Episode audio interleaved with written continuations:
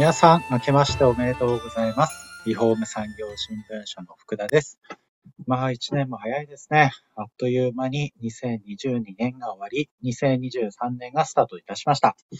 えっ、ー、と、新年ということでですね、えー、今年のリフォーム業界、まあ、どういうものが業界話題になるかなっていうところをちょっと話していきたいというふうに思っております。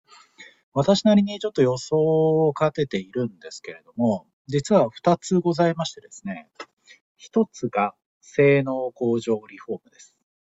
えー、国交省、経産省、環境省と、まあ3省でですね、実は大きな補助金が設定されているんですね。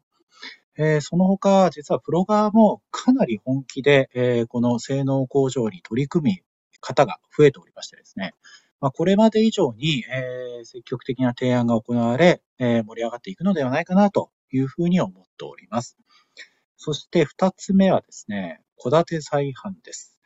えー、戸建てのですね、買取再販っていうのは、あの、勝田さんが結構有名ですけれども、えっ、ー、と、今年はですね、各地域で戸建て再販に取り組む事業者が結構増えるんじゃないかなというふうに予想しています。実はですね、一部の地域ですでに工務店さん、あの、ちょこちょこ取り組みはされておりまして、結構成功事例も出ているんですよ。まあ、そこが、あの、かなり、まあ、いろんな、あの、市場の変化とかでですね、本気になってくるんじゃないかなと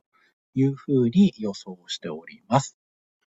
そしてですね、今年7月、東京のビッグサイトで行うプロ向けイベント、リフォーム産業フェアでは、まあそうした今言った2つのテーマに基づくですね、特別展も行っていますので、えー、ぜひですね、ご来場の方をいただければというふうに思っております。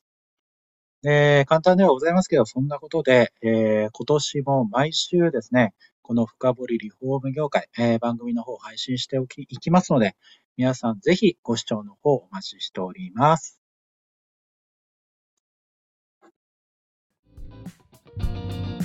この番組は住宅業界に特化したコンサルティング会社ランリグが長年業界の今を追いかけてきた福田義則をパーソナリティに迎え確かな実績を持つスペシャリストを毎回ゲストにお招きしてお送りする番組です。